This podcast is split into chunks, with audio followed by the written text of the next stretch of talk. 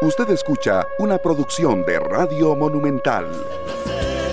Días, muy buenos días, Costa Rica. ¿Cómo están? Es una manera, es una mañana ni clara ni oscura, más tirando a clara por aquí.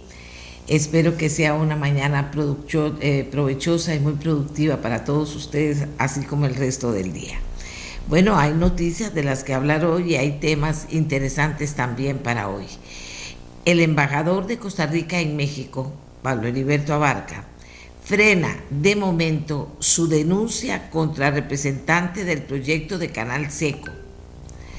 La empresaria prometió retractarse absolutamente de las manifestaciones realizadas en las que dijo que a través del exdiputado Abarca, el expresidente Carlos Alvarado pidió una dádiva. Condenan a la Iglesia Católica a pagar 65 millones de colones a la víctima de abuso sexual del excura Mauricio Víquez. 65 millones, que es, yo decía, es poquito, es poquito para lo que significan las vidas tocadas cuando se comprueba, como en este caso, un abuso sexual a un niño. Es poquito. Pero me decían, pero es, un, es el principio de algo que puede ser muy grande también aquí en Costa Rica.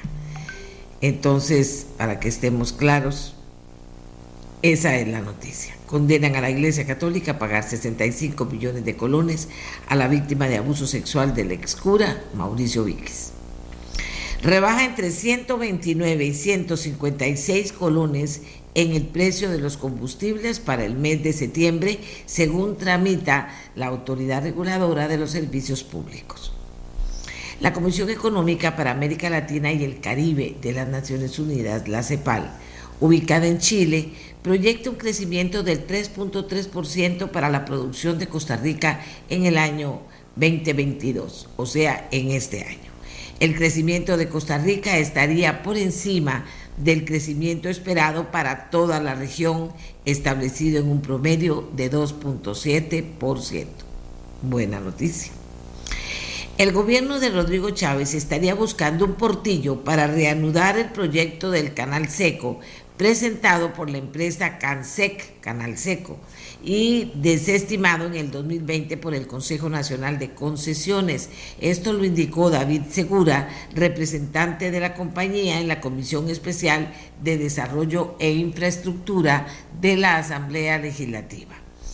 Segura reveló que la empresa ha tenido acercamientos con el Poder Ejecutivo, en concreto con el vicepresidente Estefan Brunner, con el ministro Luis Amador de Obras Públicas y Transportes y con el secretario técnico del Consejo Nacional de Concesiones, Eduardo Chamberlain, quien confirmó ante el mismo foro legislativo que todas las partes se reunieron en casa presidencial. En el mundo, el euro en su nivel más bajo en 20 años frente al dólar. Con una denuncia de persecución Cristina Fernández de Kirchner contraataca a la justicia argentina. Esta señora tiene una piel dura, ¿verdad? España declarará zona catastrófica los territorios afectados por potentes incendios en este verano boreal. Oigamos información desde España con el presidente.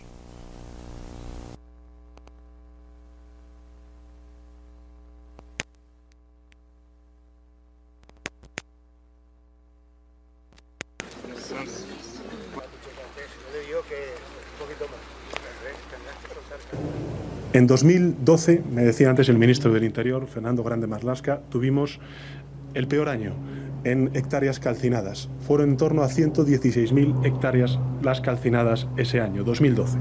Hoy, sin haber acabado el año, llevamos 223.000 hectáreas calcinadas, casi 230.000 hectáreas calcinadas. El año pasado, poco más de 50.000 hectáreas calcinadas. Estamos afrontando una emergencia climática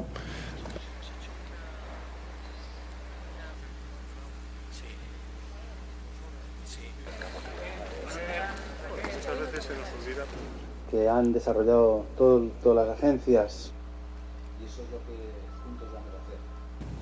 Han sido más de 270.000 las personas que han tenido que ser desalojadas como consecuencia de estos incendios.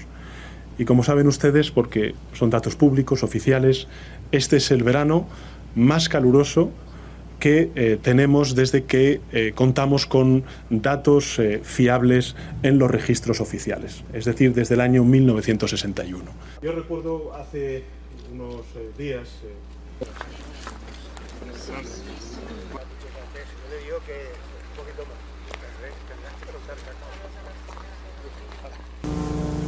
Este es el momento en que el presidente de España desde una de las zonas afectadas se reúne con la prensa para explicar sobre las medidas extraordinarias que están tomando de declarar zona catastrófica toda la zona afectada por los incendios forestales. Un horror realmente y muy fuerte le ha pegado a España esta situación. El presidente, bueno, no sé si llamarle presidente, el dictador Daniel Ortega convertirá en centro cultural el inmueble incautado al diario La Prensa en Nicaragua. El presidente, bueno, no sé si llamarle presidente. Ortega convertirá en centro cultural el inmueble incautado al diario La Prensa en Nicaragua. Y una recomendación para que usted busque en ameliarueda.com un video. Con el video también que pasamos nosotros tiene información escrita.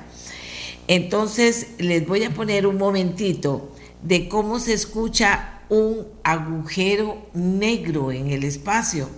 La NASA publicó ya grabaciones espaciales con este audio. Vamos a poner un instante el audio, pero eso es solo para motivarlo a usted a que ingrese en ameliarueda.com o en el Facebook y pueda eh, tener más información de este tema, que se vuelve un tema interesantísimo en todas las noticias espaciales en este momento. Escuchemos este audio, un pedacito de este audio.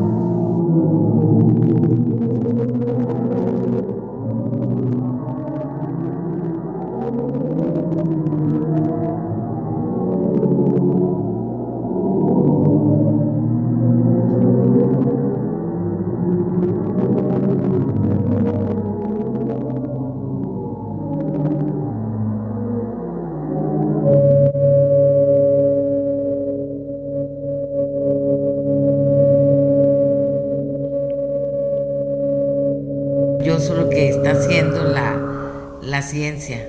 Oiga, maravilloso.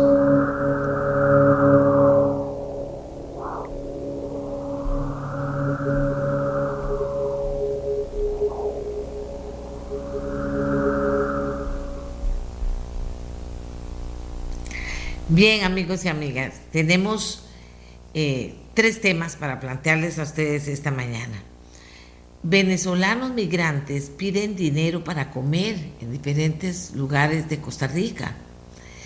Me han comentado esto con dolor muchas personas y me di a la tarea el fin de semana de ir a un lugar en que me dijeron que esto ocurría, aquí en San José, en el centro, y también tuve que ir a Naranjo. Y en Naranjo resulta que estaba eh, eh, ahí haciendo una diligencia cuando también llegaron ahí venezolanos muy educados, pues angustiados, ¿verdad?, de tener que estar en esa situación, a pedir dinero para comer algo. Entonces comencé a pensar quién sería la persona apropiada para podernos comentar sobre esta situación. Y la encontré, por supuesto, un venezolano que ya es costarricense, que sabe de esta historia y podemos repasarla para ubicarnos y para saber no solo cómo ayudarles, sino cómo se puede pretender que nuestro país les dé ayuda. ¿Cómo se puede pretender que el ACNUR, Alto Comisionado de las Naciones Unidas para los Refugiados, les preste ayuda y no tengan que andar en esta situación en que se están presentando en este momento? Bien, ese es nuestro primer tema modelo de los 12 remos. ¿Qué quiere decir esto? Bueno, quiere decir que las comunidades costeras en Costa Rica, que están organizadas desde hace mucho tiempo, luchan por encontrar modelos sostenibles de sobrevivencia. Vamos a hablar con ellos para que nos cuenten. Este es también todo otro tema en nuestro país. Y otro tema que me llamó la atención, tres tornados en un mes en Cartago. ¿Qué es lo que está pasando? ¿Cuánta afectación se ha sufrido? Pero también qué dice el Instituto Meteorológico Nacional. Será otro de los temas que vamos a tocar en este programa. Porque ahora ya estamos eh, totalmente listos para poder eh, hacer la primera pausa del programa y cuando regresemos situarnos en, la, en lo que está ocurriendo con miles de venezolanos, bueno, millones en el mundo, pero hay muchísimos venezolanos aquí en Costa Rica que están en una situación difícil. ¿Cómo está esa situación y por qué así tan exagerado de repente cuando ya habíamos tenido un par de oleadas de venezolanos aquí? ¿Y cuáles son ese tipo, cuál es ese tipo de venezolanos que está llegando a Costa Rica en este momento? Hagamos la pausa y ya regresamos, Costa Rica. Muchas gracias por estar con nosotros.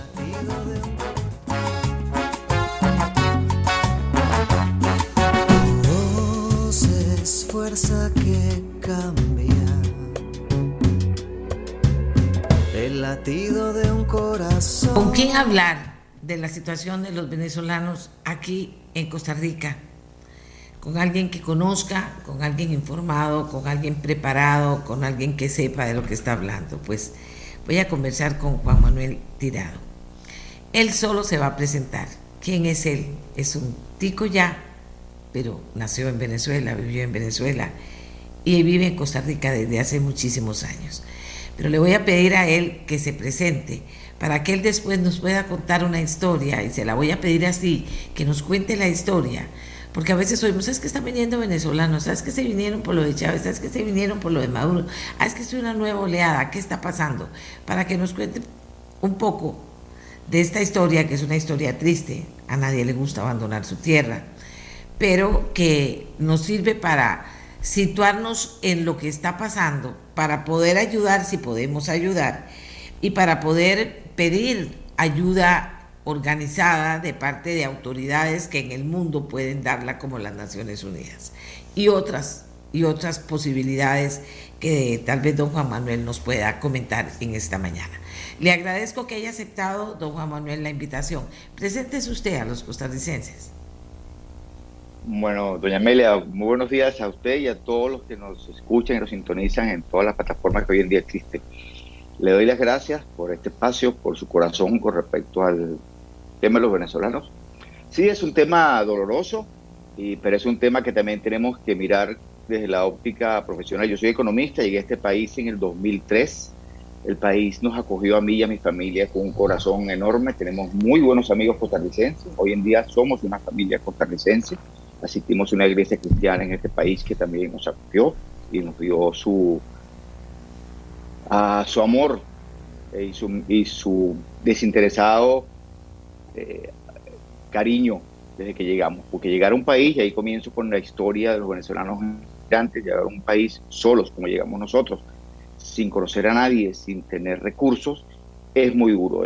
yo en algunos foros he dicho que es como cortarse un brazo, eh, que va a tardar mucho tiempo en sanar, y, pero que después cada vez que llueve, cada vez que hay eh, luna llena o te lo tropiezas con el marco de una puerta, te recuerda el dolor que, el dolor que tienes ahí guardado. Eh, tengo 65 años, así que saquen la cuenta, si tengo 20 en este país, ¿a qué edad llegué? Tengo dos hijos grandes, un varón de cuarenta y tantos casado con una eh, cotarricense, tengo una hija de 37, 38 que aún no se casa y una encantadora esposa con la cual acaba de cumplir, acabamos de cumplir 45 años de casados en este país.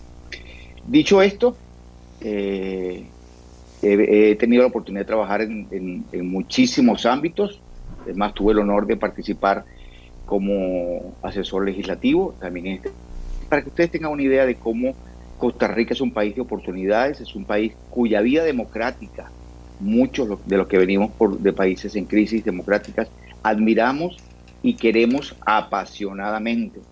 Y luchamos porque esa democracia se mantenga, que los contrapesos de los poderes nunca se pierdan. Es algo que debemos cuidar todos como costarricenses.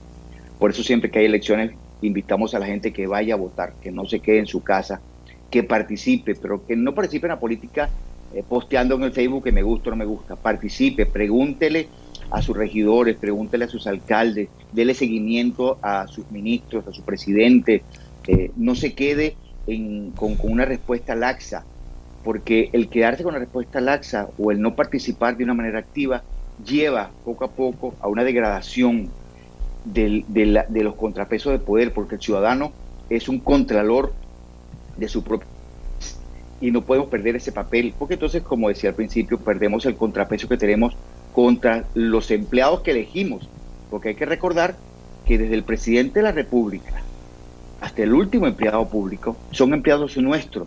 Nosotros los elegimos cuando votamos y nosotros les pagamos su salario con nuestros impuestos. Entonces tenemos todo el derecho, de una manera racional, diligente y lógica, a pedir cuentas y a que si no nos gusta, poderles decir, señores, se tienen que ir, porque ellos están para el servicio del pueblo y no para servirse, que es lo que pasa en países como Venezuela, Nicaragua, Bolivia, Argentina y algunos más.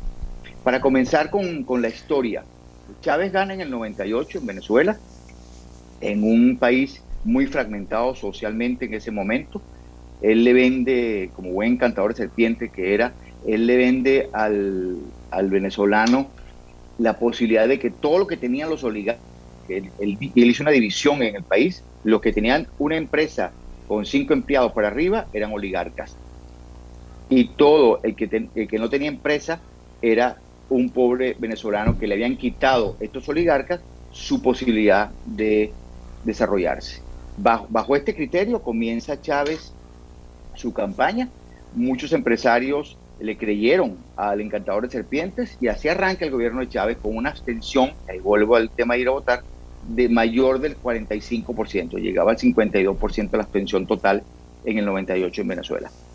Chávez comienza un periodo de gobernabilidad populista totalmente, comienza luego a cambiar la constitución, hasta incluso hasta cambió el escudo de la república, le cambia el nombre a la, a la república y empieza a partir de 2001 lo que nosotros llamamos a apretar el cuello, algunos no lo creímos en el 2001 que iba a ser capaz de hacer eso. Empieza a lo que decimos a licuar lo que sería su homólogo el Congreso, aquí la Asamblea Legislativa, a empujar a la Asamblea Legislativa que toma decisiones a favor del chavismo, eh, lanzándole hordas de venezolanos, porque él le decía al pueblo que no podía tomar las medidas que tenía que tomar, porque la Asamblea, entiendas, el Congreso en, Venezuela, no se lo permitía. Por supuesto, la gente iba y marchaba frente a la Asamblea. Y los diputados votaban a favor de las cosas que Chávez proponía, porque se veían como poco eh, invasivas en el actuar democrático pero él fue metiendo pequeños eh, goles en algunas redacciones de algunos proyectos de ley, donde empezó a cambiar la constitución y así llegó a su reelección. Cuando él se reelige, la oposición saca un candidato y Chávez en un referendo desconoce esa elección democrática, en un referéndum que pareciera también democrático, y comienza la segunda etapa del chavismo, que es la confiscación de los bienes de estos llamados oligarcas. ¿Y por qué digo llamados oligarcas? Porque Chávez le confiscaba bienes a lo que él denominaba oligarca, que no era más que un opositor, y se lo pasaba o al empresario que estaba de acuerdo con él o a alguien de su camarilla. Y ahí nació una nueva casta social que se llaman boliburgueses en Venezuela.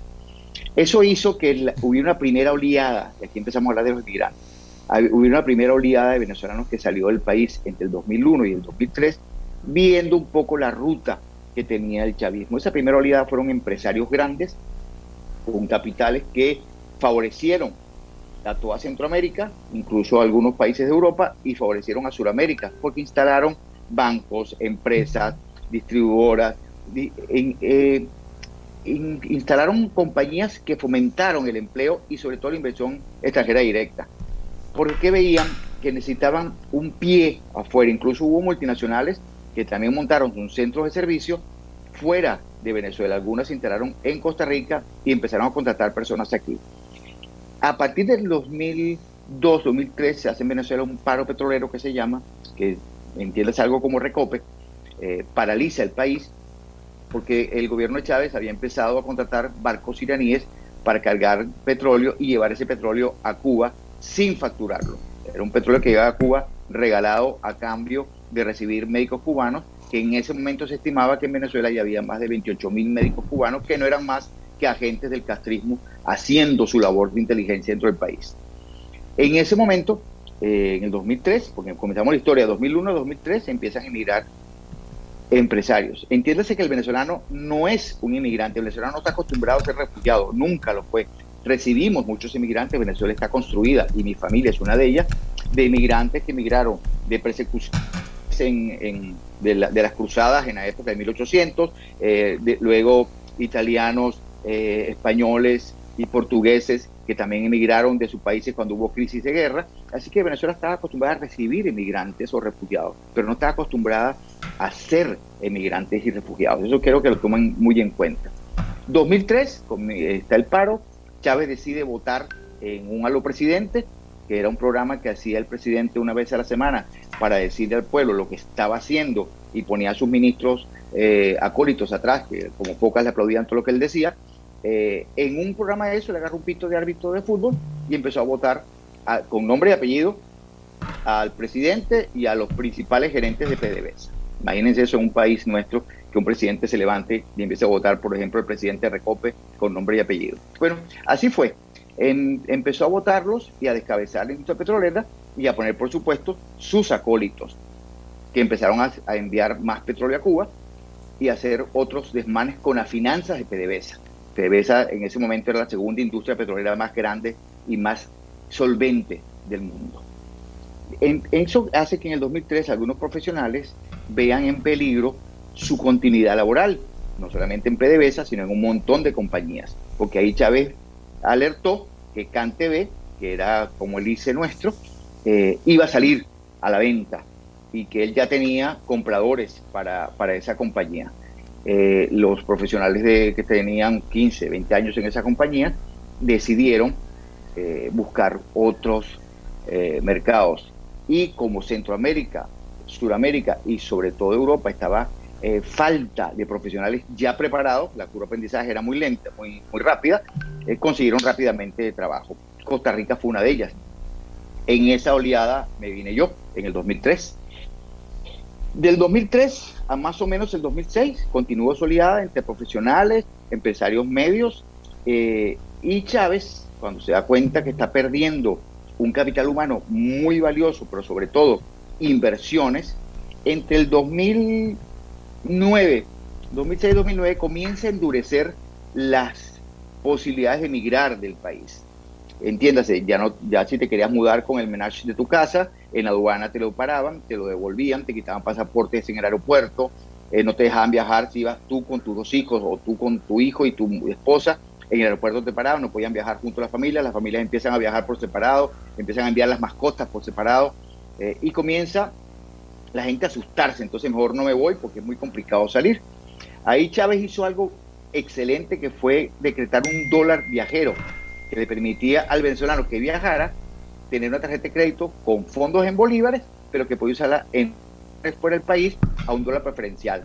Eso era un gancho para que la gente tuviera que buscar a salir del país o regresar a pagar la tarjeta, pagar los dólares y usar los bolívares. Y esa gente ya no podía volver a salir porque había un sistema perverso. Si tú habías utilizado la tarjeta de crédito venezolana y ya pagado en dólares en el país, cuando regresabas, si no cumplía los requisitos del gobierno para liquidar esos dólares, no te permitían salir del país. Eso duró como hasta el 2012.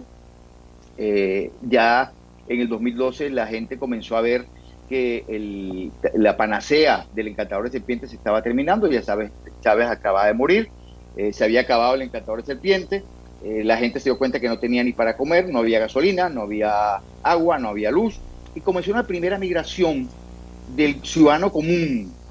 En ese momento el ciudadano común podía tomar un autobús en Venezuela hasta Cúcuta hasta Bogotá y atravesaba eh, hasta Argentina. ACNUR, y aquí son cifras oficiales que tú puedes buscar en la página de ACNUR, ACNUR en ese momento estimaba como 600 o 700 mil venezolanos emigrando hacia Sudamérica. Hoy en día se calcula que hay un millón, tengo las cifras de ayer, un millón doscientos ochenta mil venezolanos caminando desde Venezuela hasta Argentina, atravesando todos los países que hay. Eh, ACNUR ha puesto campamentos en la frontera entre Colombia y Venezuela para, recibir refugiados. En Ecuador se acaba de abrir un campamento hace muy poco también de una ONG. Se está abriendo un, un campamento en el norte de Argentina también para recibir refugiados. Y así eh, se van quedando durante todos, por, por todos esos países. Algunos de ellos tienen tamaño el país para recibir ese número de inmigrantes, otros no tienen el tamaño.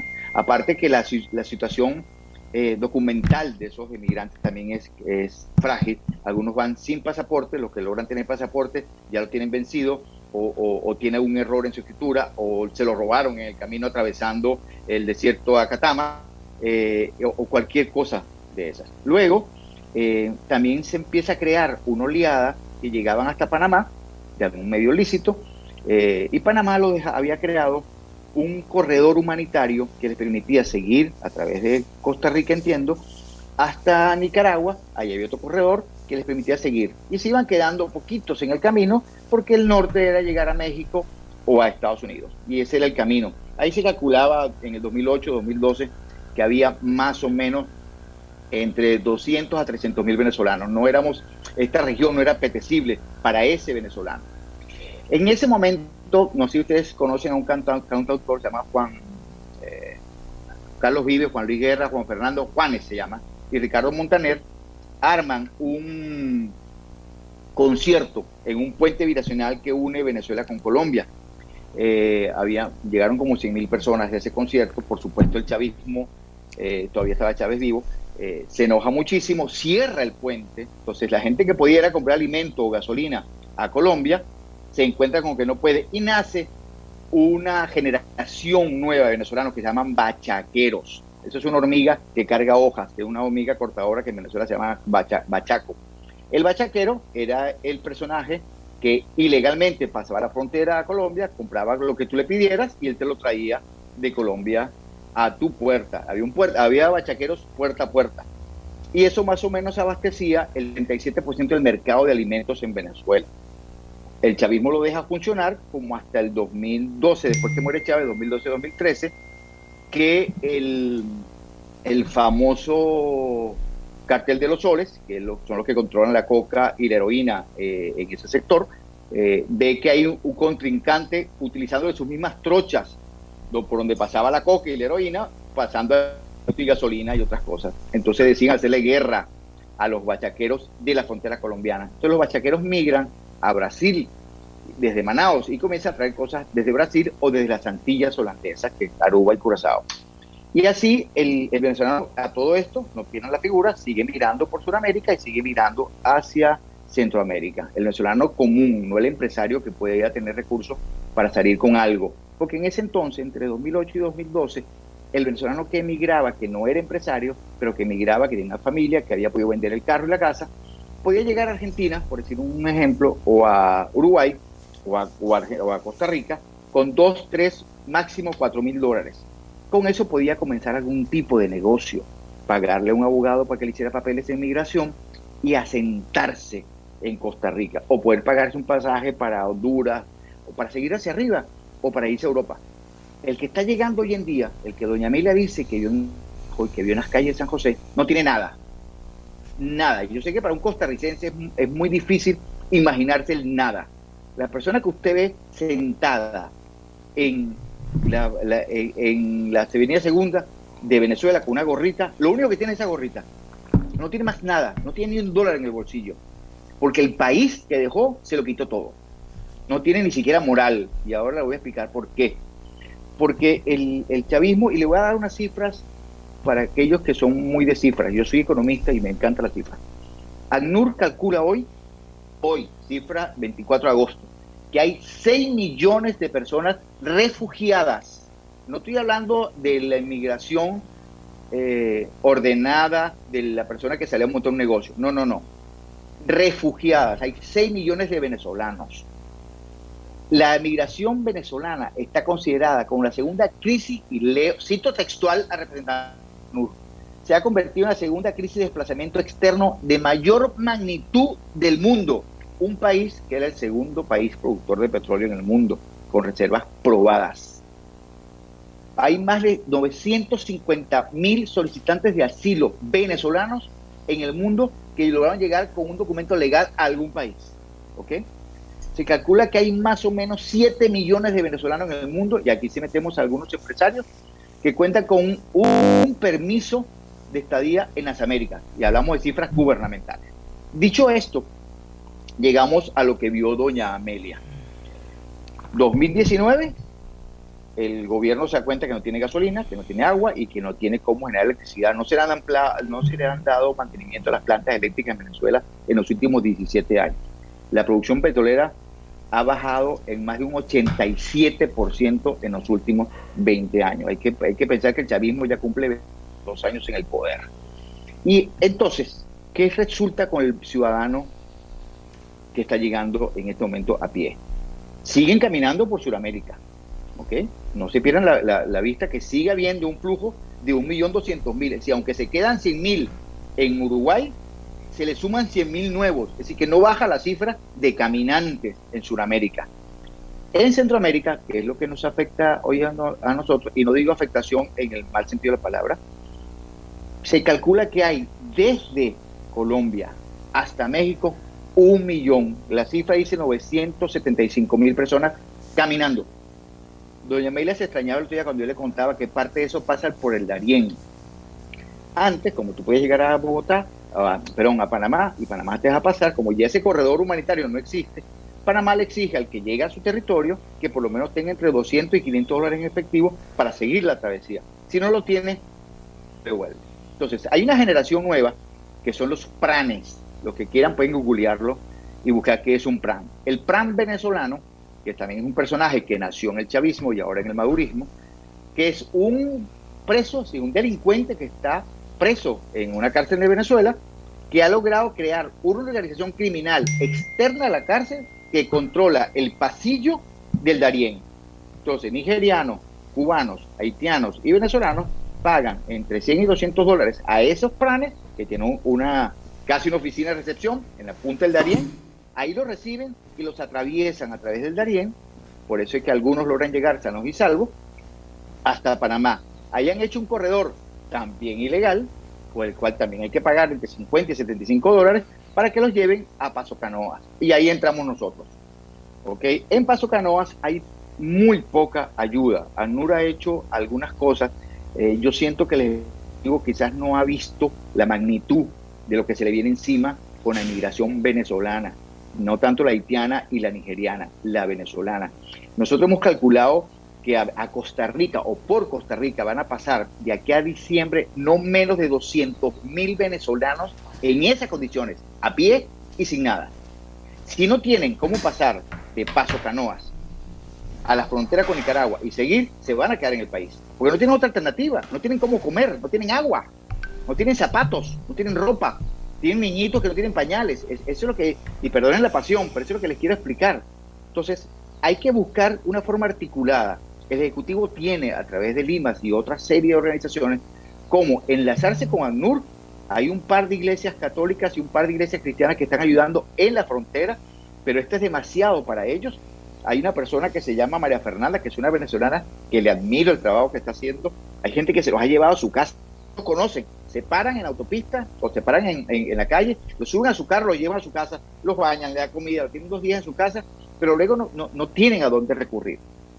Entonces, ahí donde quizás yo les hago un llamado, obviamente, a las autoridades que se pongan en contacto con ANUR y trabajen eh, de la mano. ANUR y otras ONG tienen recursos de personas, voluntariados y de plata que pueden ponerlos no para pagarle a empleados que vayan a ver, no, no. Ya tienen el cómo. Lo que necesitan es articularlo con el Ejecutivo para que les se permita hacerlo y que estas organizaciones mismas, no, no, no darle plata a nadie, sino que estas organizaciones ellos tienen cómo, comprar alimentos. Hay algo que se llama Lloverá Comida, que está dispuesto, el mismo Chepe se baña. Eh, hay un montón de organizaciones que lo que necesitan es apoyo para hacerlo, ya tienen la logística para hacerlo. Eh, eh, a, dónde quiero terminar?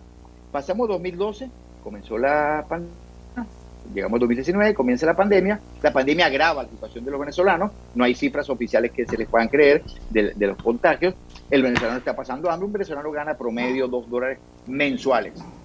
Un kilo de carne cuesta 7 dólares. El venezolano está comiendo carne más o menos una vez al mes. Estamos por debajo de Cuba y muy cerca de Biafra, para aquellos que quieran buscar cifras oficiales. El venezolano le es más caro tomar agua que cargar gasolina en este momento. La gasolina que es subsidiada, que viene de Irán, además, que es una gasolina de dudosa procedencia, eh, se regala en las estaciones de gasolina para evitar un estallido social. Eso es todo, por eso lo hace el gobierno.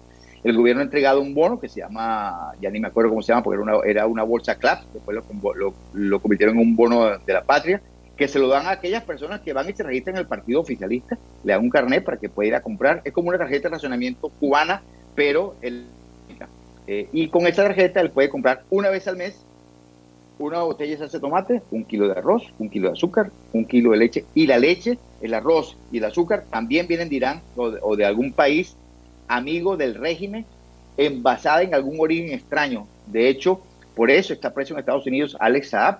Alex Saab era un testaferro del régimen que arrestaron eh, hace como tres años, porque de esas bolsas CLAP, que así se llamaban en su momento, eh, las empresas chavistas se quedaban con más o menos la mitad del valor de cada una de las bolsas y lo que entregaban eran frijoles vencidos, azúcar pegada o sal no tratada para consumo humano. Eh, eso para que tengan una idea hasta dónde llega la inmoralidad. Y por eso digo que la persona que viene de Venezuela hoy en día, de que usted ve en la plaza, tiene la moral quebrada, porque eso es lo que hacen los regímenes totalitaristas y populistas, quiebran la moral.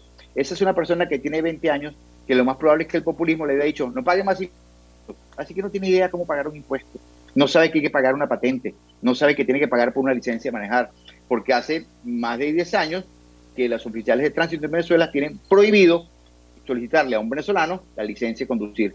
Pero no quedan queda porque, les gusta, porque el gobierno quería ayudar al pueblo. No, señores, es porque no tenían plata para emitir la licencia. Porque se robaron la plata, se robaron las maquinitas para hacer la licencia. Entonces, como no tenían cómo hacer licencia, ah, bueno, mejor no se la pides. Pero eso hizo que el muchacho que cumplió 18 años y empezó a manejar, se acostumbrara, hoy tiene 24, así que ya tiene 6 años manejando sin licencia. ¿Y cómo es posible que aquí yo no puedo manejar sin licencia? Y cosas por el estilo. Entonces, cuando usted suma esa degradación moral que el totalitarismo y populismo le hace al, al, al ciudadano, es lo que estamos recibiendo hoy en día y usted los va a ver haciendo cualquier cosa para poder sobrevivir, porque además no tienen idea para dónde van. Hay algo que, y se lo digo como inmigrantes, cuando yo llegué a este país, y eso fue hace 20 años, Venezuela, eh, Costa Rica era otra y Venezuela no estaba en la situación que está hoy en día, yo no tenía idea qué iba a hacer de mi vida. Si Dios no hubiera aparecido en mi vida y los amigos que hoy en día tengo, no tengo idea qué hubiera sido en mi vida. Porque no tienes idea dónde vas cuando tú eres refugiado, que es lo que pasa con estas 6 millones de personas, tu futuro es oscuro. Entonces, por eso, ayudar a estos venezolanos de alguna manera no solamente es un deber moral del ser humano, sino que además como país, porque ustedes imagínense en nuestra economía tener que meterle 100 mil personas de aquí a diciembre que no van a estar quita en la caja porque no tienen cómo, que no van a tener un trabajo formal porque no tienen cómo, y en un país donde tenemos una crisis que economistas mejores que yo pudieran explicar en otro programa. Eh, doña Amelia, no sé si esto eh, ha sido de, de su agrado y de los que nos están escuchando o mirando.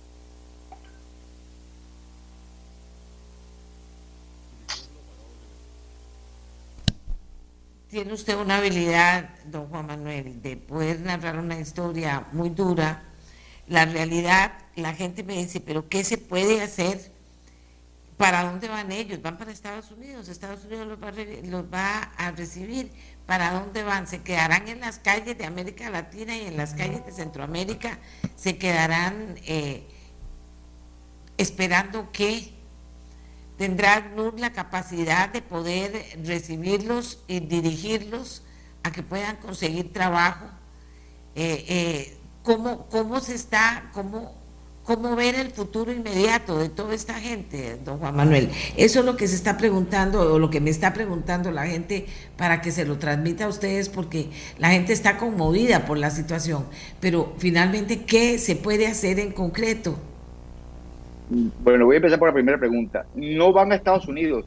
La gente dice Estados Unidos por, por una manera de ver a, dónde puedo ir. Como les decía, es que es oscuro tu futuro, tú no tienes idea a, dónde vas. Entonces, tú piensas, si en Costa Rica no, no, tengo cómo comer, quizás si llego a Estados Unidos voy a tener cómo comer. No tienes idea cómo llegar, porque no tienes plata ni siquiera para pagar eh, el autobús de, de, de Pasocanoa a Peñas Blancas. Entonces, eh, es tan incierto tu futuro que, que, es aspiracional decir voy a Estados Unidos. van a ir a donde consigan trabajo y donde puedan comer. Ahí es donde van a ir, primero. Lo segundo, ¿qué se puede hacer por ellos?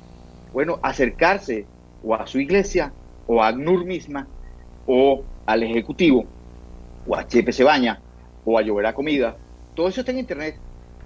Hacerse como voluntario, ofrézcase como voluntario. Eh, mi iglesia es la iglesia 242, también pueden contactarla, eh, eh, porque esto es más grande que lo que nos estamos imaginando. ACNUR tiene una oficina, como bien decía una persona que preguntó, tiene oficina para ayudarlos con los papeles, con ayudarlos quizás a conseguir un empleo. Eh, ACNUR tiene, pero lo, lo, ACNUR no lo puede hacer solita, porque esto también es más grande que la, ACNUR, que la oficina ACNUR que tenemos en Costa Rica. Entonces, eh, eh, acérquese a ACNUR, contáctelos.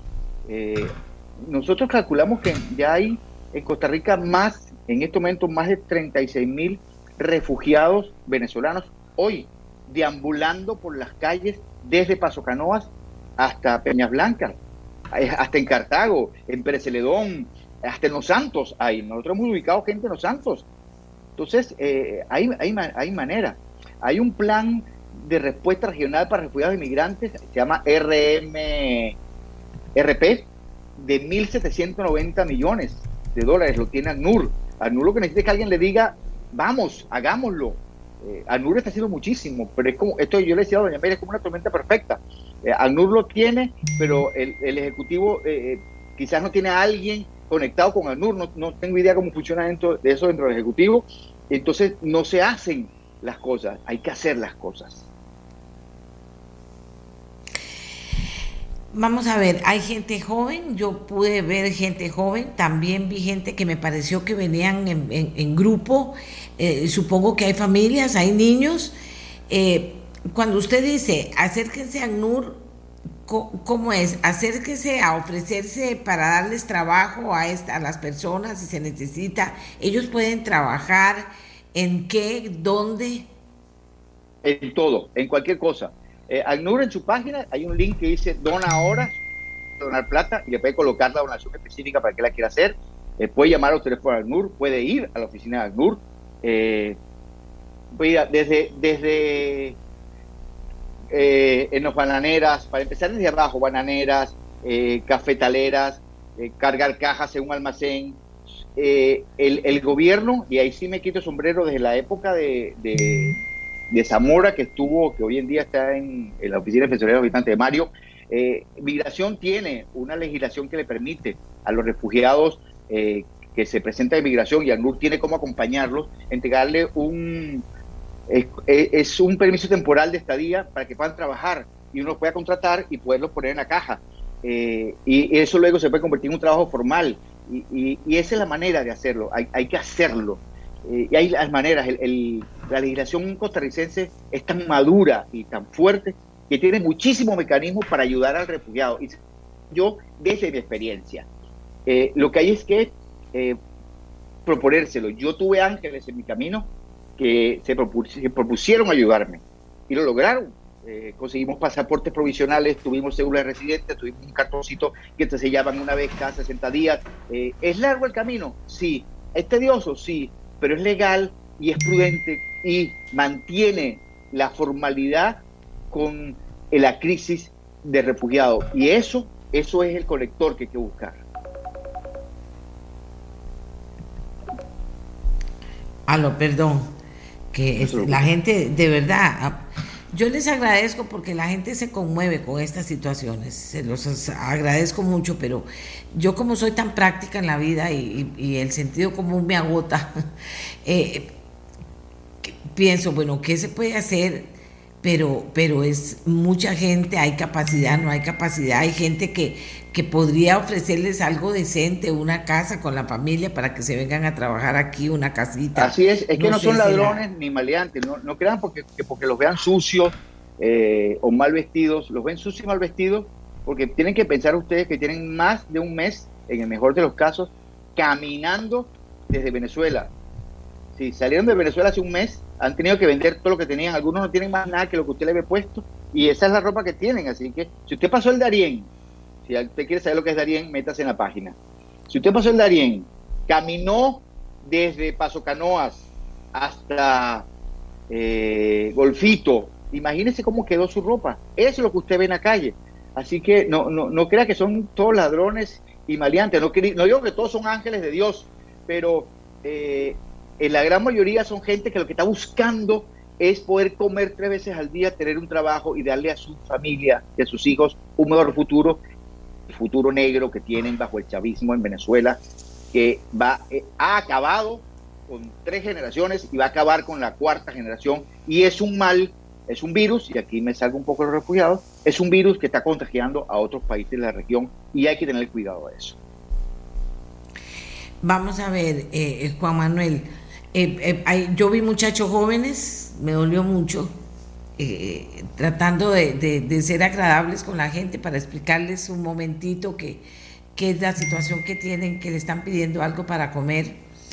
Eh, le dije que de, vi, eh, no, no, logré acercarme porque pasé en el carro y cuando volví ya no estaba la gente que había visto. Vi gente que no sé si son familias y también vi niños. ¿Qué pasa con estos niños? Bueno, ese señor que está pidiendo plata en medio del tráfico, arriesgando su vida, es para darle por lo menos un vaso de leche al niño que tiene. Ese niño debe tener dos que no come completo. Es que tú no puedes dejar un niño en Venezuela. Dejar un niño en Venezuela es arriesgarse que termine en la calle prostituyéndose o que lo vendan o vendan sus órganos. Entonces es preferible ese pasaje de Darien, ese sufrimiento. Imagínense lo que está pasando en el país, en Venezuela, que es preferible pasar este mes de sufrimiento caminando por una selva tropical, exponiéndose a que te mueras o te muerde una serpiente, a quedarse en el país. Ustedes imagínense la magnitud de la tragedia que se vive en Venezuela. Si hay un caso emblemático de un chico que tocaba violín y tuvo que vender el violín para poder llegar hasta Argentina. Porque no le alcanzaba. Y llegó a Argentina con el arco del violín, fue lo único que le quedó. Y la ropa que tenía puesta. En Argentina logramos a través de una ONG ayudarlo. Eh, pero sí se puede hacer, doña Amelia. El, nuestro corazón y Costa Rica está llena de gente amable. Y, y, Juan Manuel, ¿dónde duermen? ¿Dónde duermen ellos ahora? ¿En la calle? En la calle, en la calle. Hay algunas policías municipales, y le agradezco mucho, sobre todo a la policía de San José, que es el caso que conozco, que han sido muy buenos con ellos. Eh, les permiten dormir en, debajo de algunos aleros, Incluso algunos policías los han trasladado a sitios un poco más seguros para que duerman ahí, sobre todo los que tienen familia en las propias patrullas, cosa que le agradezco infinitamente al jefe de la policía de, Aquí me preguntan, doña Amelia, ¿dónde están los hermanos venezolanos? Por favor, díganos. Pues yo puedo decir lo que vi, pero ellos no estaban fijos, estaban caminando. en Naranjo, un grupo, y en San José, un grupo que primero estaba en un lugar y luego se pasó, estaba en el Parque Central y luego se pasó del lugar y ya no los pude ubicar exactamente al grupo que estaba.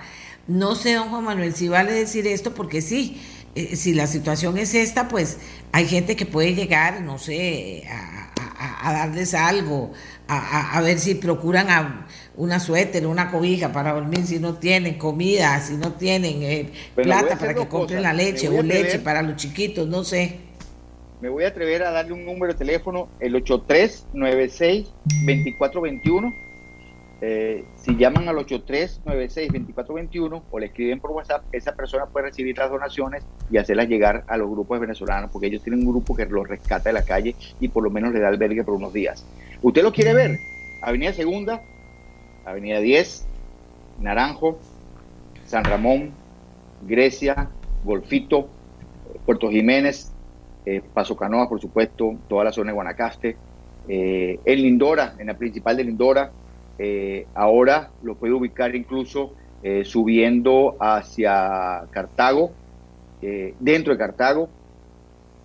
¿Qué más le puede? Esas son las zonas. Aquí me dicen en la parada de buses 712, cerca de la zona roja, hay un campamento.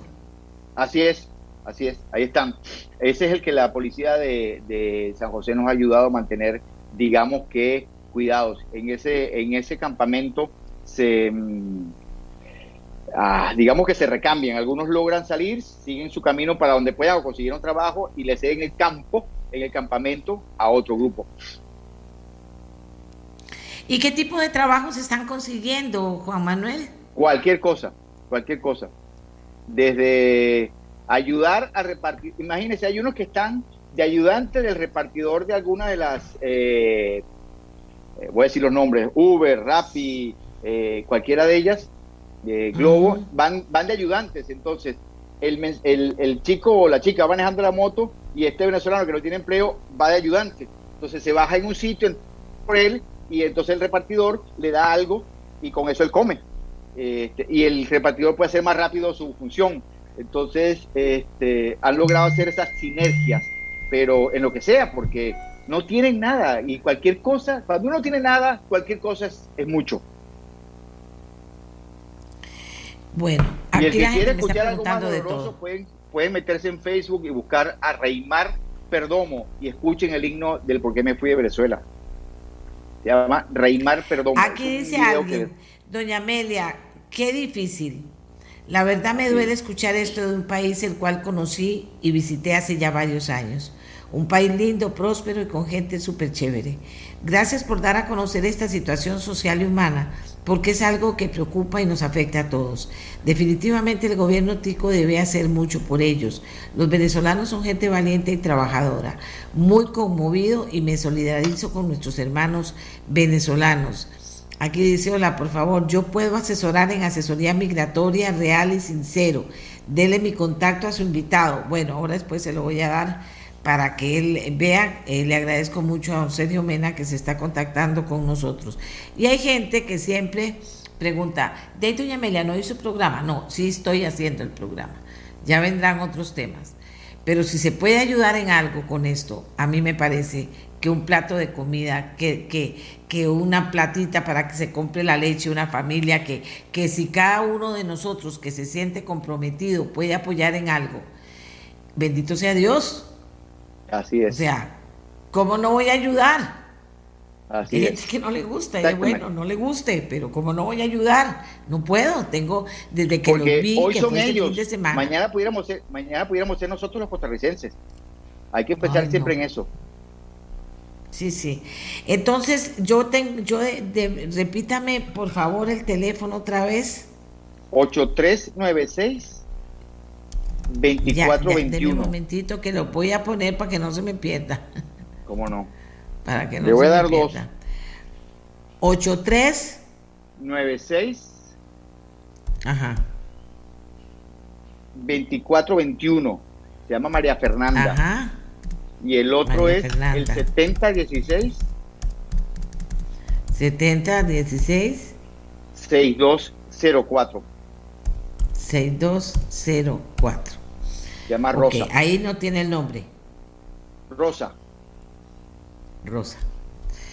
Bueno, ahí a la gente que me ha escrito le voy a decir, pero ya los tenemos, 8396-2421 con doña María Fernanda, 7016-6204 con Rosa. Por favor, hagan- hagámoslo no solo con, con solidaridad, sino con un profundo respeto para cada una de esas personas si queremos ayudar. Si no propiciemos, si en las manos de cada persona está propiciar algo, abrir una puertita mediana, más grande, pequeña, ayudarlos a que preguntarles, hablarles a ver si necesitan algo, pues yo creo que sí podemos ayudar. Eh, sí, hoy por ti, mañana por mí, pero, pero de Así verdad que, que, que de verdad que a mí me, me, me conmovió el fin de semana. Yo fui a buscarlos, a buscarlos en San José y los vi.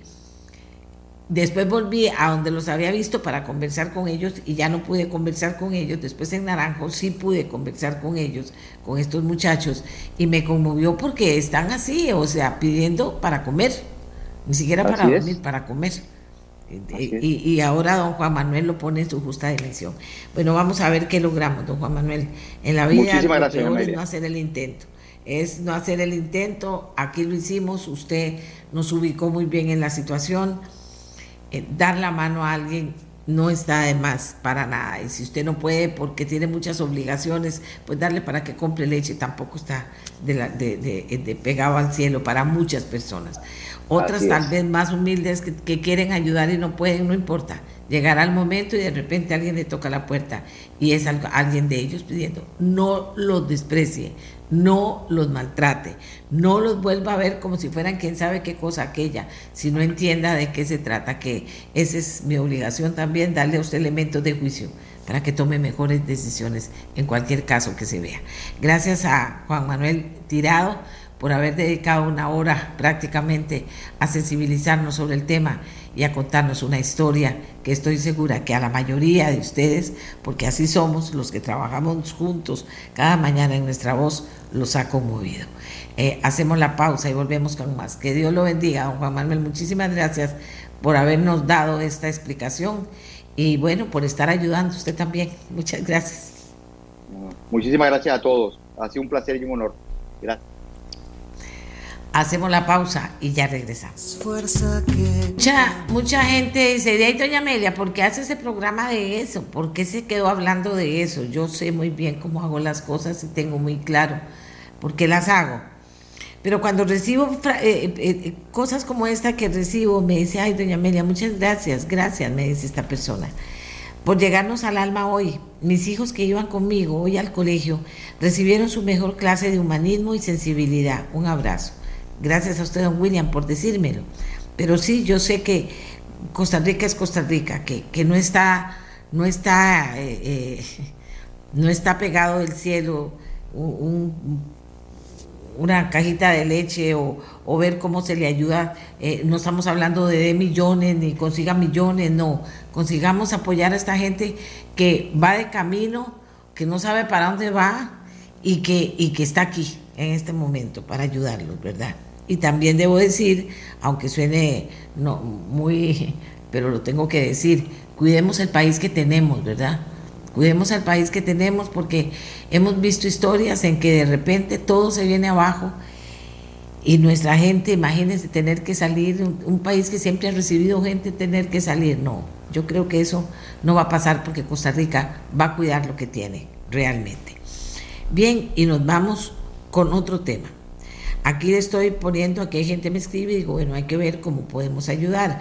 La persona que quiera, pues yo le doy el teléfono, puede llamar, la señora puede decir, necesitamos, si puede traernos leche o si puede traer esto o lo otro. El que quiere puede ayudar como, pueda, como pueda. Eh, eh, y directo con ellos, que son los que conocen a la gente, los que le están ayudando. ¿Verdad? Eso, eso es así. Bien. Vamos a la segunda parte del programa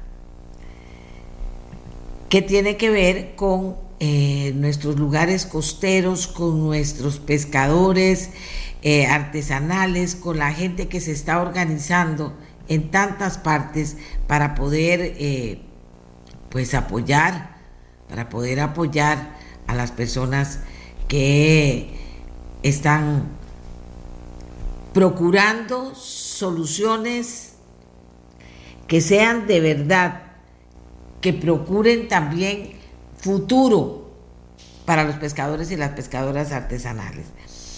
Las comunidades costeras buscan salir adelante y están en situación muy difícil aquí en Costa Rica.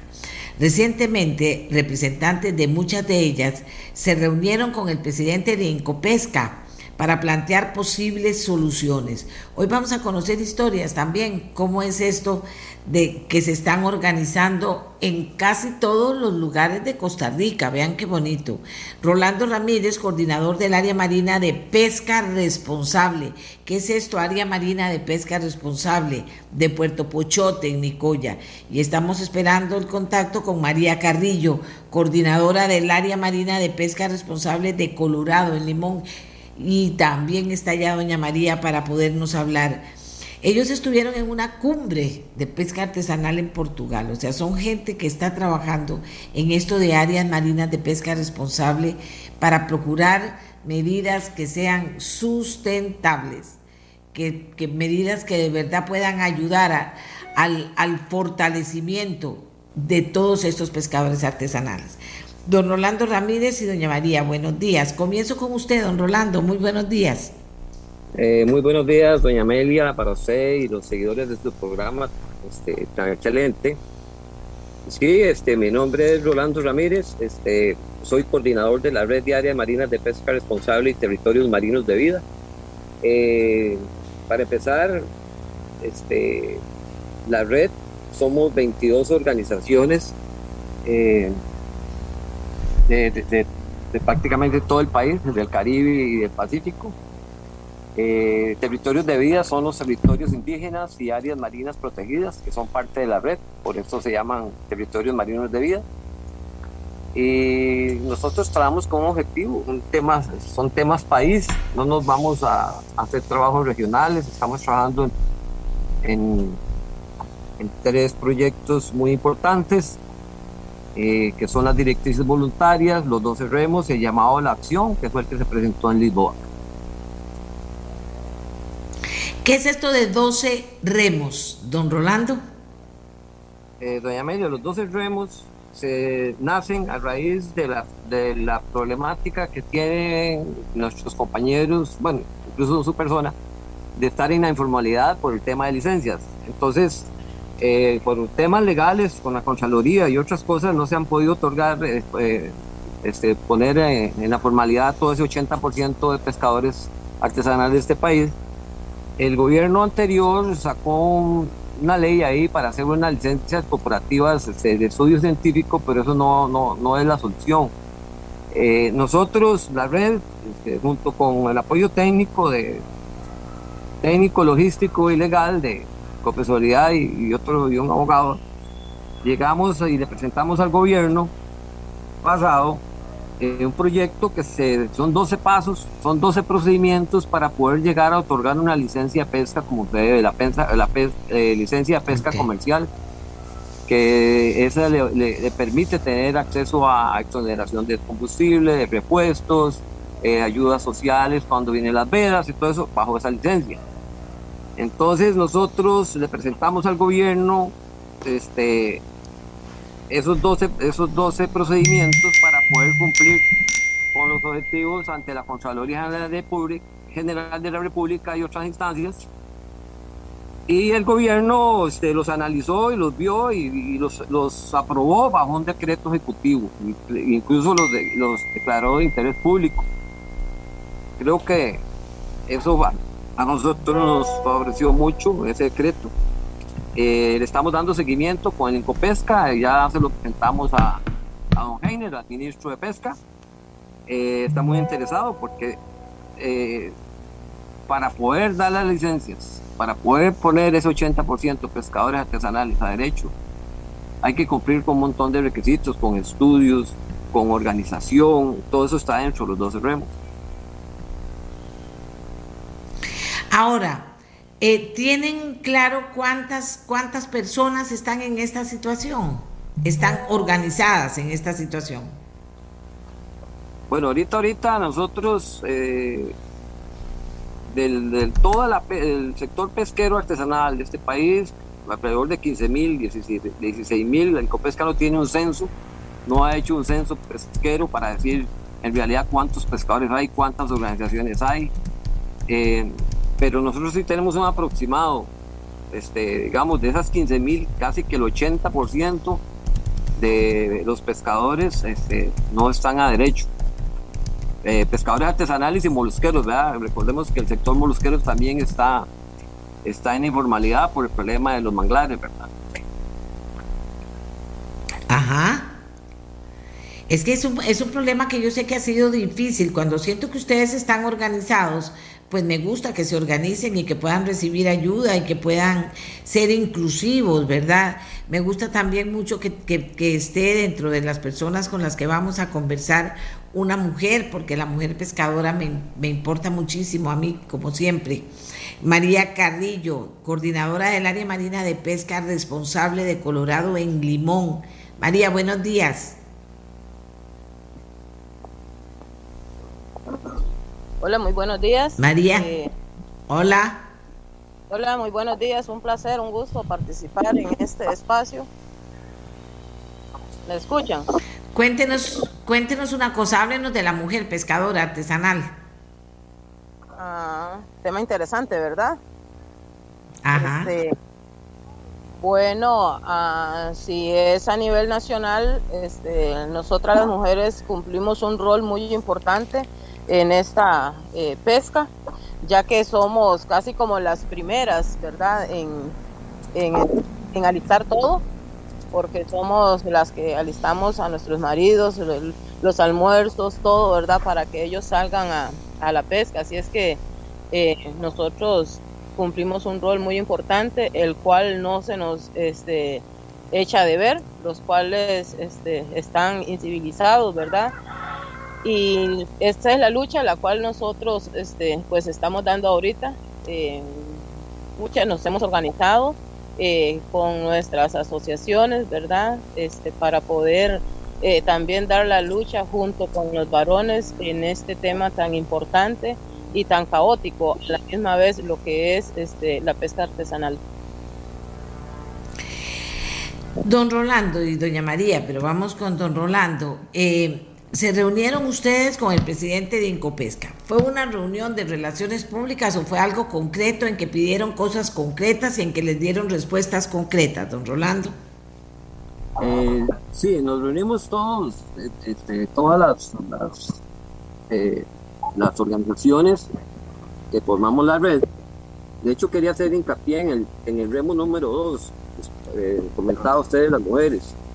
Eh, uno de los objetivos es el enfoque de género y la integración generaliza, generacional y el bienestar comunal. Están en, en, en el remo número 2. Bueno, nosotros a un Heiner lo que le, llevamos tres temas país, que son los 12 remos, las directrices voluntarias dictadas por FA y el llamado a la acción que se presentó en Lisboa.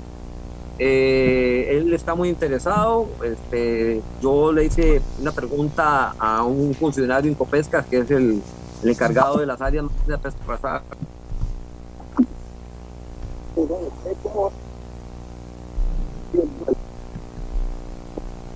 Don Rolando, ¿me escucha? tenemos aquí un problemita de audio, tal vez eh, donde de internet. A ver, ahora estamos mejor. ¿Aló? Ahí. Sí, ahí. Ahí está perfecto. Siga. ¿En qué quedamos? bueno, a don No, no, no, estaba contándonos de las cosas que le pidieron al señor de Encopesca. Y entonces ahora, ¿qué respondió? Es que... Eh, no, volvió... ¿Aló? Sí. Sí, señor, adelante. Don Gene lo que tiene que es ser, este, digamos, en el tema de los 12 remos es darle seguimiento porque ya eso es un decreto ejecutivo. En el tema de las directrices voluntarias también son un de, Costa Rica las acogió bajo un decreto ejecutivo. En el tema del llamado a la acción de Lisboa, ahí es donde nosotros queremos que a, través de él y el ministro del Ambiente, que ya hablamos con el ministro del Ambiente allá en Lisboa, que estos proyectos son temas país este, eh, y que están avalados a nivel mundial por todos los compañeros que asistimos a Lisboa, todos los pescadores artesanales de, de, África, de Brasil, México, Chile, Perú, este, países asiáticos y el mismo España. Entonces este llamado a la acción no es un llamado solo de Costa Rica, sino es un llamado de todos los pescadores, pescadoras, molusqueras y molusqueras del mundo. Y, entonces don Heiner este, le, tomó mucha importancia y nos dio su palabra que le iba a dar seguimiento. Ah, bueno, por lo menos. ¿Qué piensa usted, doña María? ¿Tiene esperanzas de que, de que los escuchen? está a que le den un poquito de, mermelada en el pan y, al final cuando abrís el pan es, nada lo que quiere. Pero no hay que perder las esperanzas. Eh, vemos al Señor con, con ganas de, hacer algo y, quizás pueda ser que, que, para este el tema de pesca este ahora tenga una un nuevo giro ya que, que ise giro eh, sea para bienestar a todas las, comunidades costeras, ¿verdad?, de nuestro país. Y mm, algo importante en lo, que él se eh, enfatizó es este, en apoyar al tema de mujeres y al, tema de jóvenes, que es este, muy importante, ¿verdad? Eh, tanto mujeres como mujeres. Entonces, eh, somos muchas, muchas mujeres las que están alrededor de la, de la pesca artesanal. Entonces, este, ya hay oírlo, decir de que nos va a apoyar, eso es este eh, alentador, pero a, a, ver, ¿verdad? Porque eh, como decía el compañero en los, en los tres puntos en los cuales nosotros enfatizamos con él, este, tenemos una reunión pre, este, eh, posterior con él a ver qué avances nos puede dar sobre eso. Todavía no, no nos han este, convocado, entonces estamos esperando eh, para ver qué, qué nuevas nos, trae después. Entonces, eh, pues seguiremos ahí, ¿verdad? informando informando si, si alguien gusta, ¿verdad? Seguir este también el, el proceso junto con nosotros. Ya este sabemos que este programa pues eh, lo ven muchas personas. Entonces es importante que nos demos a conocer también. Eh, estamos acá. Bueno, pero díganme una cosa, díganme una cosa los dos. ¿Qué sería algo concreto? ¿Qué sería algo que ustedes esperan que hagan, que digan, bueno, ve, de verdad si esto va a cambiar y nos van a ayudar? ¿Qué sería? Los 12 remos veo que son 12 cosas que están ahí en un decreto y que no han avanzado todavía en eso. ¿Qué sería algo concreto para ustedes? Uno. Señor. Uno, uno, otro, otra petición que le hicimos al ministro fue una reunión con el ministro de Ambiente y con él porque son dos instituciones que van muy de la mano con lo que es pesca. También tocamos el, el, tema de los, del famoso 30-30. Entonces, en concreto nosotros lo que le pedimos al señor ministro es que el tema de las directrices voluntarias que estuvo en la Asamblea Legislativa en el gobierno pasado y por temas, por presión de los ambientalistas y otros diputados ahí, lo, lo empantanaron y se cumplieron los cuatro años entonces ahora nosotros queremos que, eh, que el Incopesca y el gobierno y, y, ya hay diputados interesados en volverlo a meter a la corriente legislativa, porque ahí en el gobierno pasado lo mandaron a Comisión de Ambiente y ahí lo dejaron morir. Entonces uno, uno es que el proyecto de ley de directrices voluntarias dictado por FAO, que ya están bajo un decreto ejecutivo, no sea un decreto, sino que sea una ley. Eso es, eso es muy importante. El otro es darle seguimiento al tema de los 12 remos y el llamado a la acción. María, no sé si quiere aportar un poquito de eso. Sí, por el momento no ha pasado nada de eso. Por el momento siguen esperando. María. Señora, este, todavía seguimos esperando eh, eh, para este, eh, el, ¿cómo me explico? El, pues el empollamiento que hemos dado, ¿verdad? a ver este cuándo va a dar a luz y si da luz, ojalá que sea este a favor de, de la pesca artesanal, este, el cual estamos todavía esperando, como dice el compañero, cuatro años esperando y nada. Este, bueno, estamos empezando una nueva, este, eh, un nuevo gobierno, entonces vamos a darle un chancecito a ver eh, qué respuestas nos tienen a nosotros como pescadores, porque se habla muy bonito, eh, se escuchan que vamos a ayudar, vamos a hacer esto, vamos a hacer lo otro, pero no, nosotros queremos eh, documentos, documentos en los cuales a nosotros se nos asegure eh, esa pesca, ¿verdad? Porque a como vamos nos están restringiendo tanto eh, que están jugando con la seguridad alimentaria de nuestras zonas costeras.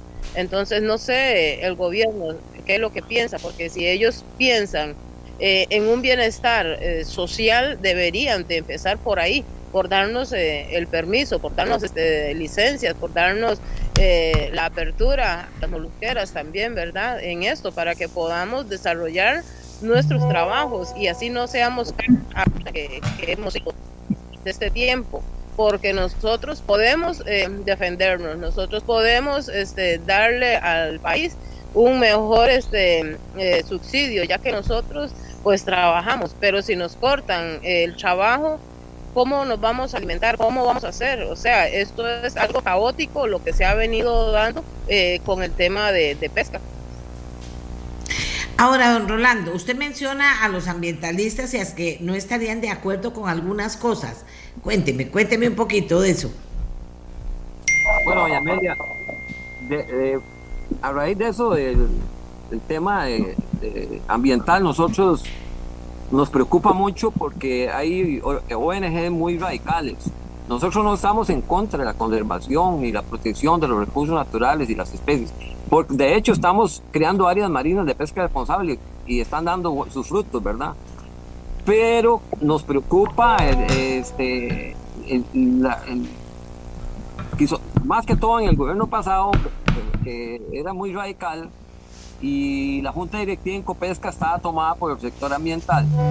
Entonces no tuvimos apoyo. De, hecho, usted vio lo que pasó con el 3030, algo que no se consultó, que no se le consultó a las comunidades costeras, a los gobiernos locales, y eso por, por presión de los ambientalistas, ¿verdad?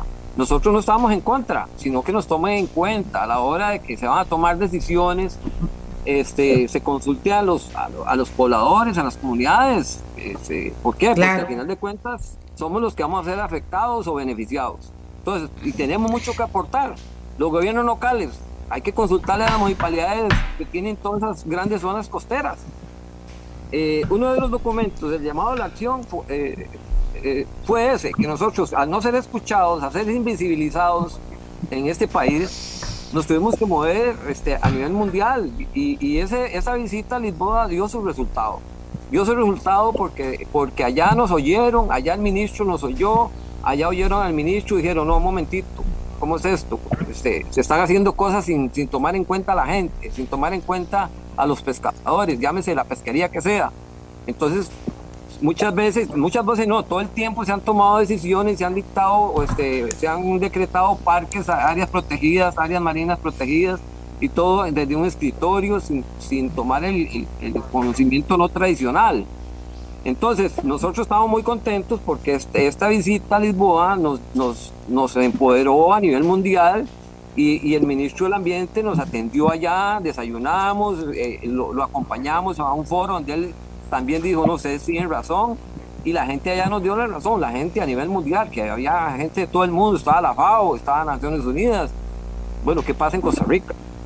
De, y entonces vemos que sí dio su resultado porque hace un escaso un mes vino gente de Inglaterra a hablar con las comunidades costeras, a ver qué es lo que está pasando en Costa Rica con las comunidades costeras. Y estuvieron ahí por Chomes, por La Chira, este, yo estuve con ellos, me preguntaron, yo les dije, entonces, una pregunta que para ellos era muy importante era el tema de 30-30. ¿En qué va a perjudicar el 30-30 a los pescadores artesanales? Es muy fácil. Al crear tantas áreas marinas, tantos parques nacionales, ampliando la isla del Coco, este, protegiendo los, los este, montes submarinos y reduciéndole el espacio a las flotas grandes, a, los barcos eh, y, extendiéndole este, la autonomía a los artesanales a 14 millas, va a llegar un momento que vamos a estar todos en una sola pelota, turística, eh, eh, semi-industrial, industrial, pequeña escala, y el más débil va a tener que salir soplado, y somos nosotros los pescadores artesanales. Entonces va a haber un conflicto de flotas que va a perjudicar a todo mundo. Y entonces eso no, se, eso no se nos escuchó, pero ahora sí se nos está escuchando el señor ministro de Ambiente, este, sí, sí, dice, no, hay que hacer un alto en el camino con ese tema, vamos a revisarlo, hay que consultarlo debidamente, hay que hablar con la gente. Nosotros no nos oponemos, pero ya tenemos parques nacionales, tenemos áreas marinas protegidas, tenemos áreas a, a ver, don, don, don Rolando y doña María, ¿qué son los permisos que están pidiendo ustedes en concreto? No, la, las licencias de pesca para los el 80% de pescadores de ese país que no tienen licencia, que no están, no están en la formalidad, no hablemos de licencias, sino no están en la formalidad. Entonces, al no tener formalidad, no tienen, no tienen un trabajo digno, los tratan como fugitivos, el producto que sacan se lo pagan mal por ser, por ser una pesca que no está acreditada. O sea, hay un montón de desventajas para esos compañeros. Entonces, todo eso que se está haciendo es para proteger a la pesca artesanal de este país y al sector molusquero de este país. Porque ahorita, ahorita, los, los manglares, la, actividad de moluscos es prohibida. O sea, no se han hecho planes reguladores en los manglares y todo eso, se está trabajando en eso. Pero a paso lento, a paso muy lento. Veo que el señor ministro y los dos ministros, hablando con ellos, poniéndonos de acuerdo, podemos avanzar muy rápido, porque ya hay, ya hay insumos, ya hay herramientas para trabajar rápido. María. María. Sí, de, de hecho, este, sí, este, como decía el compañero, las licencias, ¿verdad? Que es lo que nosotros pues eh, abogamos más eh, por las licencias de las molusqueras también. Al menos a nosotros aquí en la zona del Caribe, bueno, eh, específicamente Barra del Colorado, la pesca del camarón, ¿verdad? Porque se nos metió en una bolsa, yo siempre lo he dicho, se nos metió en una bolsa en la cual nosotros no sabíamos, pero nos metieron. cuando pasó eh, la pesca en Punta Arenas, en el Caribe, eh, también nos metieron. Nosotros somos eh, de pesca artesanal, son pocas las, las, embarcaciones las cuales este, se pescan. Aquí el camarón, el camarón lo pescamos en temporadas, son dos temporadas este, al año las que se dan. ya llevamos sobre los tres años que no se pesca camarón. Primero, permisos. Segundo, que el mar no lo permite. El mar este, de aquí es muy bravo. Tiene que haber una calmura muy, muy este, densa para poderlo pescar, ya que se, se pesca a la orilla de, del mar. O sea, esto es a, a 15 brazadas o 20 brazadas más eh, de profundidad, porque es en, las orillas. Eh, por tanto, nosotros aquí en un estudio que, que se hizo, eh, en la pesca del camarón es sostenible, porque ya se hicieron, pero aún así están esperando eh, más, más estudios. Mientras tanto, nosotros las mujeres de aquí, de Barra del Colorado, eh, seguimos el trabajo, no tenemos fuentes de empleo en la comunidad y eso es lo que nos preocupa. Tras que no hay este, fuentes de empleo, el poquito que hay este, al año también se nos quieran este, pues robar porque eh, no sería otra otra palabra que alcanzaría aquí. Como dije anterior, hay este estudios que demuestran que es factible, pero estamos esperando aún. Ahora, ¿quién tiene que darle esas licencias? ¿Quién se las tiene que dar? ¿En qué oficina? ¿En qué ministerio? ¿En qué departamento? ¿Quién se las tiene que dar? Doña Amelia, eh, la licencia la da Incopesca las licencias de la dan pesca. Voy a tocar el tema de los molusqueros. Eso es el MINAE. Hay un porcentaje de mujeres muy alto que vive de la extracción de moluscos. Eso es que en Punta Arenas y Guanacaste, principalmente en la parte más sur de Guanacaste que al norte, lo que es el Golfo Nicoya, más que todo. Eh, nos preocupa, digamos, lo, que es el tema de licencia y el tema del seguro social y otro montón de problemas que tiene el sector pesquero. Eh, el tema de las licencias es muy complejo porque hay un, criterio de la Contraloría que dice que si, si no se demuestra técnico científicamente que la biomasa marina está recuperándose o se ha recuperado para poder otorgar más licencias, no se pueden dar. Entonces ahí es que se ha frenado el asunto voy a poner una anécdota del gobierno pasado. El ministro de Agricultura, para quitarse las huelgas que hubieron de encima de las licencias, ¿usted se acuerda cuando votaron por todas y un montón de cosas? Digo, no, hey, démosle la licencia, ¿cuál es el problema? Y, el, Renato inmediatamente dijo, démosle licencia, sí. Le dijeron, usted hace eso va para la cárcel. Entonces no se dieron la licencia. Entonces ahí sacaron de la manga ese proyecto de ley de las, de las licencias corporativas, que eso no sirve, doña Amelia porque un pescador artesanal tiene que ir todos los días a pescar para, para hacer los estudios, para poder llegar a tener una licencia por, por creo que son tres años o más, cinco años. Cinco años y los costos corren por cuenta del pescador, no por cuenta del Incopesca. Entonces, para que el pescador se pueda pagar, para que se pueda pagar los costos de ese estudio que va a hacer él, que, va a tener que hacerlo él y no, no el Incopesca, este, tuvieron que hacer una modificación a la ley para que permitieran que el producto que trae por, con esa licencia de estudio científico se pueda vender y él se pague, se pague el, trabajo que hace diario. Pero ¿qué pasa si, si, lo que saca no le da ni para la gasolina? ¿O qué pasa si, si no saca nada? ¿Quién le va a pagar? Eso, entonces eso, eso se hizo para, para salir del paso de la presión que estábamos haciendo los sectores con el tema de licencias. Entonces, nosotros estamos dando los insumos a la Incopesca y al gobierno para poner a derecho a nuestros compañeros que están pasando muchas necesidades. En Punta Arenas hay un sector, yo siempre he dicho, Punta Arenas es la, base del sector pesquero de este país. Y hay un montón de mujeres, yo conozco 600 mujeres que quedaron desempleadas, que están en unas condiciones muy precarias. Entonces hay que ayudar, hay que ayudar a, toda esa gente. Esperamos que este gobierno, eh, yo le tengo cierta, cierta cautela señor presidente porque a veces lo veo que se reúne con gente que uno dice, bueno, es que es más de lo mismo, ¿verdad? Entonces, este, él no ha preguntado por esto, el diputado Guanacaste no me ha dicho esto, qué es esto, qué es lo otro. Eh, entonces uno está como muy atenido al ministro, pero a veces hay temas legislativos y temas de, a, nivel ejecutivo que, necesitamos que nos, que nos escuche, que diga, sí, sí, esto se va a hacer, don Eugenio, usted es el ministro, póngale, póngase la, la, la, la flor en el ojal. Cuando vino a Guanacaste, aquí usted oyó que dijo que un mes iba a estar listo el tema de licencias. ¿Y cuánto hace que vino? El 25 de julio fue que vino. ¿Y qué se ha dicho en las licencias? Ah, él dijo ahí en, Guanacaste, en Santa Cruz, que en, cuánto le dijeron a Heiner, en cuánto está el tema de licencias, 22 días, ¿y cuánto tenemos ya? Eso es lo que le digo. No, pero le digo una ah. cosa yo a usted, que no, que no me gustó, que me deja preocupada, porque ya se nos acabó el tiempo, pero me deja preocupada que dice usted, bueno, siempre que quieren arreglar algo, meten a todo el mundo en un saco, lo dijo María, y entonces al final quienes salen pagando los platos rotos son ustedes que son los más débiles de la cadena. Y eso no me gustó. Eso no me gustó. Ahí está el tema de 30-30. El tema de, muchas, de la, misma ley de pesca de acuicultura. El tema de atún, ¿a quién están favoreciendo? El, el, tema explíquelo, explíquelo, de, explíquelo de la ley porque ya se nos acabó el tiempo, pero explíquelo de la, lo del 30-30, explíquelo.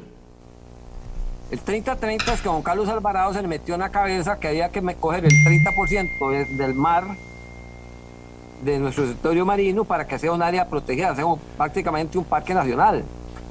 Habiendo tantas áreas marinas eh, protegidas y tantas este, áreas de pesca responsable, nosotros le dijimos, ¿por qué no no le metemos todo lo que existe más las áreas marinas de pesca responsable y pasamos más bien del 40% de, de, la protección del territorio marino.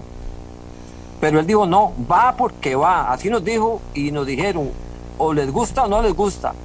Y nos vacilaron, nos trataron mal, nos ofendieron, nos llevaron a reuniones donde no nos contestaron nada, donde no nos demostraron técnicos científicamente que lo que estaban haciendo bien y me gusta lo que pasó en Lisboa, que les dijo, ustedes no hicieron bien las cosas, prácticamente con esa oferta que le dieron a, Costa, a, a ese proyecto de los 30-30, este, nos dieron la razón a nosotros. Ustedes con ese proyecto van a perjudicar, como justo ahorita, a los más débiles, a las zonas costeras, a los pescadores artesanales, a los mosqueros, y van a favorecer a las grandes empresas que se puedan hacer turismo, que puedan hacer pesca deportiva. Eso es bueno, yo no digo que no, pero ¿qué hacemos con la gente, con la mayoría de, la gente vulnerable de este país? Que somos nosotros, doña Amelia, y yo le agradezco que usted nos haya dado este espacio y espero que don Heiner y, el señor este, ministro de Ambiente y el señor presidente, que me imagino que ellos tienen gente oyendo este programa, vean lo que nosotros estamos haciendo, estamos haciendo las cosas bien lentas pero bien y tenemos el apoyo de todo el mundo. Muchas gracias, se nos acabó el tiempo. Eh, yo lo que espero es que los traten con respeto. Yo espero que, que no los vacilen, como dicen ellos. O sea, que si se está hablando de algo, se hable en serio, se llegue a acuerdos en serio, se respeten los acuerdos si ellos no están haciendo algo bien que le parece, no sé, al gobierno, pues hablarlo con los pescadores de las áreas marinas de pesca responsable y tratar de solucionar lo que no estaría bien. Que no les digan que les van a dar algo y después no le dan nada, porque eso no está bien. Eso no está bien. Y ellos son los más indefensos, realmente es cierto. Ellos son los más indefensos. Felicito a María Carrillo, mujer pescadora. Lo ha hecho muy bien, María. Muchísimas gracias por haber participado. Oye. Eh, gracias a ustedes por el espacio. Rolando Ramírez, del área marina de pesca responsable de Puerto Pochote en Nicoya. María Carrillo, coordinadora del área marina de pesca responsable de Colorado en Limón. Hay un grupo grande de, estas, de este trabajo que está tratando de que no los vacilen, de que los respeten, de poner sus argumentos y exponernos con verdad, de que si no está de acuerdo se discutan las cosas y se llegue a un entendimiento que sea respetado. Y eso me parece que se vale, porque son los más débiles de la cadena, ellos tienen razón. Entonces, eh, ahora están en una situación llenos de ilusiones porque los están oyendo, dice, y porque el ministro los oyó y porque estuvieron en esta cumbre. Bueno, ojalá que no se vaya otra vez esto en nada y haya un respeto claro, una, una línea clara para que ellos puedan trabajar también. Todo se puede.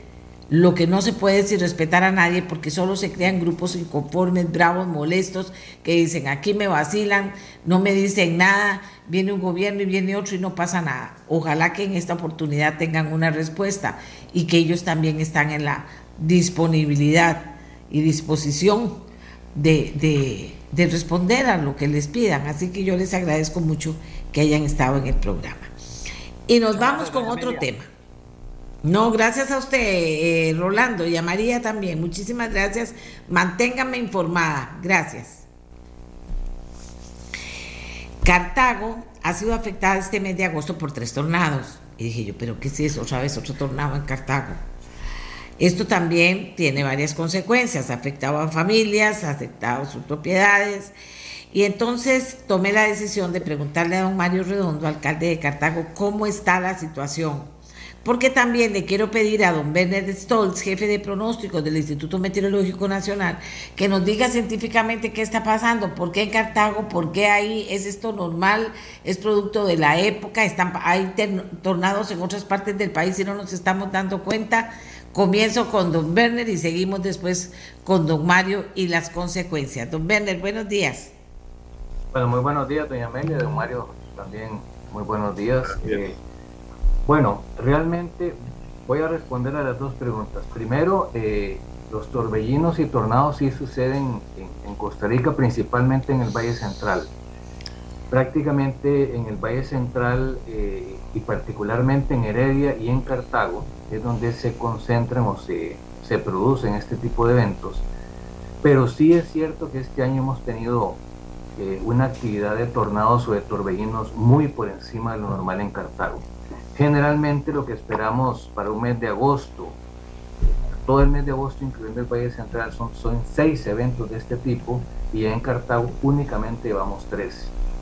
Así que definitivamente el 2022 ha sido un año totalmente atípico si, nos estamos refiriendo a tornados y torbellinos. Y básicamente se debe a que hemos tenido un viento del oeste más fuerte de lo normal y esto lo que hace es potenciar eh, los aguaceros fuertes que hemos tenido en Cartago, que si bien es cierto no ha tenido una estación lluviosa, digamos que ha tenido más bien una estación lluviosa irregular, irregular, pero sí es cierto que cuando se producen los aguaceros, debido a este viento del oeste que es muy húmedo porque procede del Pacífico, es decir, prácticamente del Pacífico recorre todo el Valle Central y la convergencia de los vientos eh, tan húmedos y en estos eventos en particular de tornados y torbellinos se han producido en Cartago, digamos atípicamente este año porque se han producido tres prácticamente en 15 a 20 días. Así que definitivamente eh, desde el lado de la periodicidad estamos bastante por encima y básicamente se debe a eso, que hemos tenido un viento del oeste más fuerte, estamos con fenómeno de la niña y con temperaturas realmente más altas de lo normal y esto ha hecho que se potencie este tipo de fenómenos que tienen obviamente repercusiones particularmente en la infraestructura de Cartago muy importantes. Don Werner, ¿esto también tiene que ver o es consecuencia del cambio climático? Bueno, realmente eh, en este momento nos estamos quedando con variabilidad climática, es decir, lo estamos asociando a este aumento del viento del oeste, el fenómeno de la niña. Muy probablemente eh, vamos a tener mayor recurrencia de este tipo de eventos, es decir, que en ese momento ya cuando cambien los promedios, es decir, que tengamos más recurrencia de vientos de manera más constante, como está ocurriendo con las sequías, por ejemplo, eso ya se va a poder asociar a cambio climático pero sin duda alguna eh, sí la actividad en Cartago ha sido este, digamos, comparada con los 30 años de registro que tenemos, muy por encima de lo normal en relación a torbellinos y los tornados que hemos tenido en los últimos 20 días prácticamente. Don Bened, ¿y eso se puede prevenir? O prevenir no, sino que se puede, como usted es jefe de pronósticos, pronosticar que va a seguir pasando o cómo está el tema. Bueno, generalmente, y ese es un tema que se está adoptando, digamos, eh, este año y en los últimos años se ha venido adoptando, que es el tema de la adaptación. Y el tema de la adaptación está relacionado con el riesgo que a su vez está relacionado con el pronóstico del tiempo. Entonces, generalmente, generalmente, cuando tenemos aguaceros, cuando tenemos ese tipo de nubosidad tan oscura que hemos tenido, ¿verdad? que son bases de nubes muy oscuras que realmente uno la percibe visualmente, uno debería de suponer que, eh, aunque no suceda, pero sí es altamente probable porque no sucede, digamos, con todos los aguaceros, pero sí, digamos, debería de tener en mente que podría tener eh, un tipo de torbellino o tornado, como les decimos eh, en general a este tipo de eventos, siempre que tenemos una nube que tiene una base muy oscura y que presenta aguaceros muy fuertes, generalmente este tipo de aguaceros están relacionados con vientos fuertes. Es decir, que sí se puede, por lo menos, tener en cuenta que puede suceder. Ok, ok, ok, muy claro, don, Stoltz. Don Mario Redondo, ¿qué tal? ¿Cómo está? ¿Cuáles son las consecuencias de estos fenómenos, eh, eh, don Mario, hasta el momento, en este último mes? Sí, bueno, saludos cordiales, doña Amelia, don Werner, mucho gusto. Eh, bueno, debo decir que el año pasado tuvimos también un evento alrededor de la Basílica que destechó algunas viviendas, pero este año, en este mes de agosto, ya llevamos tres, efectivamente. El primero fue el 2 de agosto y afectó particularmente algunas viviendas en situación de precario en el sector de los diques de, la Lima, de Cartago. Los otros dos han, estado concentrados, uno en el sector de San Blas, que queda eh, alrededor de un kilómetro al norte de la Basílica, y el otro, digamos, hacia el eh, este de, de, la Basílica de Cartago, en el sector del residencial González Angulo, o de la Puebla de los Pardos. Diría que el primero, bueno, todos han tenido consecuencias en destechar algunas viviendas, afortunadamente no hemos tenido afectaciones en la, en la vida o en la salud de ninguna persona, eh, lo que no quiere decir que no puedan presentar ese peligro, porque ayer cuando iba para la emergencia, algo de lo que me sorprendió fue señales de, alto completamente acostadas en el suelo por el viento. En San Blas hace 15 días observamos prácticamente un arbusto arrancado del suelo, además de techos completamente levantados. Ayer eh, el techo de un edificio dos plantas de apartamento eh, de alrededor de, de 30 metros de largo había sido prácticamente partido en tres pedazos y eh, dos estaban por ahí y uno estaba como a los 100 metros de distancia, de ahí que la potencia de las ráfagas de viento es realmente sorprendente. Me decía ayer don Daniel Poleo, que era el meteorólogo que estaba en el instituto, yo, yo llamé posteriormente para, para pedir información y pedir consejo para tratar de transmitirlos a, a los cartagineses, ¿verdad? Me, me indicaba que puede alcanzar ráfagas de entre 100 y 150 eh, de descendentes, y pues nos llamaban, cosa que nosotros aprovechamos, doña Amelia, agradeciendo su espacio, pues obviamente estar atentos, como, lo decía don Werner, cuando se observen nubes muy oscuras y se empiecen a observar algunas ráfagas previas descendentes, y asegurar mejor los techos. Esto es algo importante porque a veces estamos muy confiados y en realidad eh, hemos observado en algunas viviendas o establecimientos comerciales que hay techos que no están lo suficientemente asegurados. Adicionalmente a eso, pues obviamente podar los árboles, particularmente los que están cerca del cableado eléctrico y evitar cuando se está dando el evento acercarse a las ventanas o algún tipo de lugar que pueda representar un peligro. Nosotros obviamente nos hemos apersonado, hemos tratado de, ponernos a las órdenes de la población y solidarizarnos.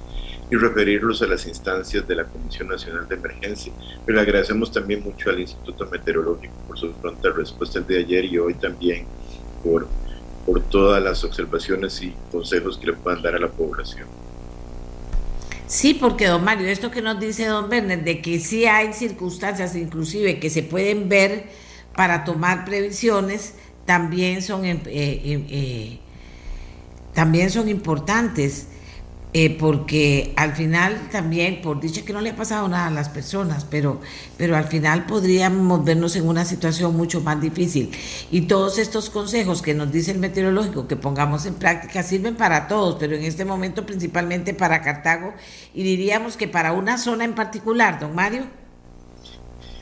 Sí, mire que curiosamente lo que yo puedo identificar en el último año tres eventos en los alrededores de la Basílica del el de el año pasado eh, destechó completamente una vivienda al costado suroeste de la Plaza de la Basílica e incluso eh, afectó un negocio de, ventas que se estableció al costado sur de la Basílica y, arrancó algunos árboles en, la zona de atrás donde estaba un restaurante también.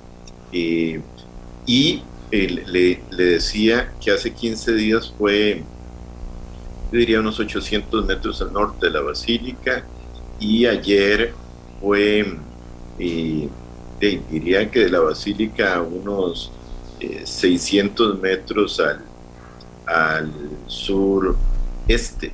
De ahí que se concentra mucho en este sector, por lo menos de los cuatro eventos que he observado en el último año, tres de ellos se ubican mucho en esta zona. En esa zona. Fíjese usted, don, don Werner, que señalaba a Mario que parece interesante e importante esto de que preparen las casas y preparen los techos, porque eh, yo diría que no solo Cartago, hemos estado viendo lluvias muy fuertes con vientos muy fuertes, ¿verdad? También. Sí, es un, es decir, las ráfagas descendentes, el viento que viene de las partes más altas de la nube es típica de este tipo de aguaceros. Generalmente esas nubes de gran desarrollo vertical generan este tipo de vientos eh, y como decía don Mario, realmente son vientos muy fuertes. Son vientos fácilmente 90, 100 kilómetros por hora.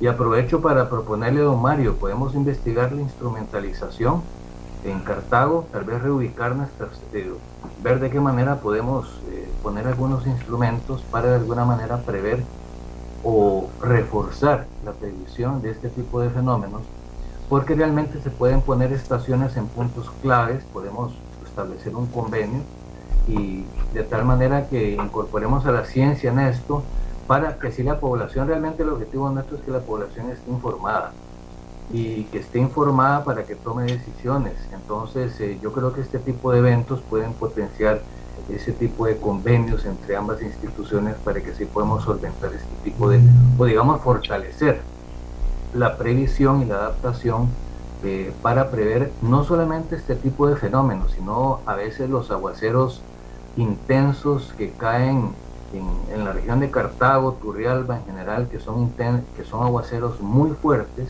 que caen en periodos de tiempo muy cortos. Entonces provocan ese tipo de efectos que hemos eh, que los hemos visto en este año y recurrentemente, digamos, en los últimos años. O sea que las cosas están cambiando y debemos prepararnos para recibirlo como tales, don Werner, porque, vean, le voy a poner un, ejemplo. Hace años, 25 años, estaban haciendo este programa y traje a unos expertos muy buenos de varias instituciones, hablando de que las lluvias iban a ser más fuertes, de que había que preparar el, eh, prepararse en las calles para dirigir las aguas, en las casas para dirigir las aguas, porque iba a haber más agua. Y entonces, eh, y, uno sentía que los ingenieros y los arquitectos iban a tomar medidas casi que inmediatas. Eso no ha pasado. Eh, ¿Es el momento o ya nos cogió tarde para prepararnos en ese sentido, don Werner? Bueno, yo creo que la visión que tuvieron estos profesionales fue la acertada porque era una visión de adaptación. Ahora se está girando, se está girando hacia ese nuevo eje, hacia ese nuevo concepto de cómo adaptarnos. y si quieren generalizarlo al mundo, vean las sequías que están ocurriendo ahorita en Europa y en Estados Unidos. Son sequías que son recurrentes, pero en algunos puntos tienen décadas y hasta cientos de años de no producirse. Así que eh, definitivamente el tema de la, de la adaptación es muy importante. Sabemos que en Costa Rica, así como hay periodos de lluvia extrema, también tenemos periodos de sequía extrema, como lo tuvimos en el 2015, que tuvimos realmente una sequía de las más fuertes de los últimos años. También está comprobado que las sequías son potenciadas por el cambio climático. El cambio climático, eso está demostrado, la, la periodicidad de las sequías tan fuertes va a ser mayor debido al cambio climático, así que definitivamente la visión que tuvieron esos profesionales de hace 20 años era la correcta, que es adaptarse. Eh, obviamente tiene que haber prevención y, todo lo demás que manejamos, pero sin duda alguna la adaptación yo creo que va a ser el tema que vamos a tener que manejar. Y creo que no, nos ha tomado tarde, realmente en todo el mundo se está llevando a cabo todo este proceso de la adaptación, eh, luego estamos conociendo también los efectos del cambio climático y además también ya podemos prever muchos eh, fenómenos que no están relacionados con el cambio climático como las sequías o los aguaceros fuertes. Así que sin duda alguna tenemos que seguir trabajando en esto de la adaptación y creo que es la tarea para los próximos años, sin duda alguna. Eh, muchas gracias a don Werner, muchas gracias a don Mario. Vean qué importante esto de la adaptación, que no nos agarren, ya nos agarró tarde, pero esto tiene que ver con los ingenieros, con los arquitectos, pero también con las personas que, va, que dicen hágame una casa, un edificio, haga una, una oficina para saber cómo nos vamos a adaptar. Fíjese que las ideas en adaptación climática creadas por jóvenes ticos en el Foro de Adaptación de Jóvenes de América Latina y el Caribe, que tendrá lugar este viernes 12 de agosto en la Universidad de Costa Rica, terminarán en una gran cumbre mundial que se va a desarrollar en Egipto. Así lo informó ameliarueda.com, el CEO del Centro Global de Adaptación, tras señalar que la elección de Costa Rica para realizar este foro se debe al liderazgo del país en materia ambiental y de desarrollo sostenible. Es uno de los países que en las negociaciones internacionales ha liderado el tema de adaptación por las iniciativas que Costa Rica está desarrollando y el liderazgo de los jóvenes y sus organizaciones. Qué dicha le vamos a prestar atención, que los jóvenes lo estén haciendo porque en otro lado no veo esas medidas de adaptación, yo no las, veo ni las siento. Si usted las ve o las sienta, infórmeme para yo poder informar, para, eh, para tener, para informar eh, a, las personas. Dice Torbellino versus Tornados, dice una infografía de ameliarueda.com. Columnas de viento que rotan creando turbulencia e inestabilidad a su alrededor.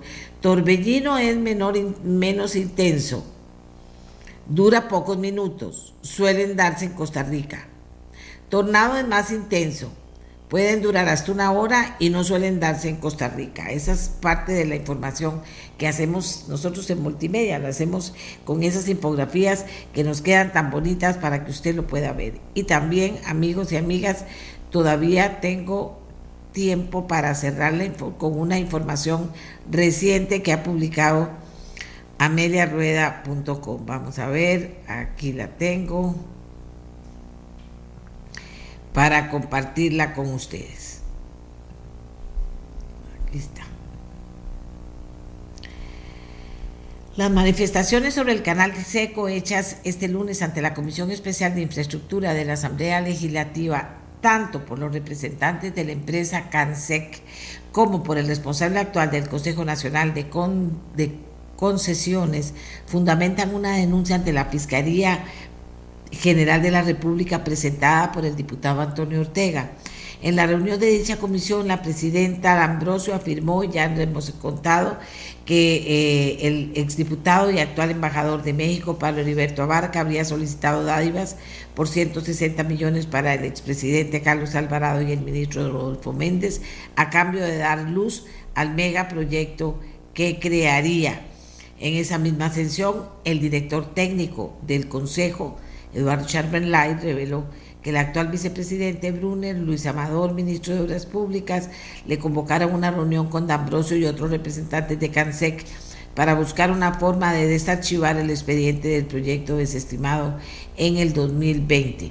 A raíz de estos dos señalamientos, el diputado del Frente Amplio trasladó este martes un oficio al fiscal general para solicitarle interponer con sus buenos oficios en el Ministerio Público y proceder así con las investigaciones de lo denunciado por los distintos comparecientes en la sesión legislativa, según reza el documento que ha recibido ameliarrueda.com. Esto para darle seguimiento a estos temas que están dando vuelta y que vamos a ver finalmente cómo se investigan, cómo se aterrizan para buscar la verdad, dice uno, con toda ilusión, pero con esta, eh, ¿cómo se llama?, judicialización que hay en el Poder Judicial, uno sabe cuando empiezan las cosas, se dicen muchas cosas y después no sabe cuándo terminan porque pueden pasar años de años de años, lo cual preocupa mucho también. Bueno, y se nos acabó el tiempo. Hacemos la pausa que nos lleva hasta mañana, Costa Rica. Muchas gracias por haber estado con nosotros. Que tengan de verdad un día muy especial. No se olvide, si puede, ayudar a los hermanos venezolanos que están pasando hambre por las calles de Costa Rica, no solo de Costa Rica, en muchas partes del mundo, caminando.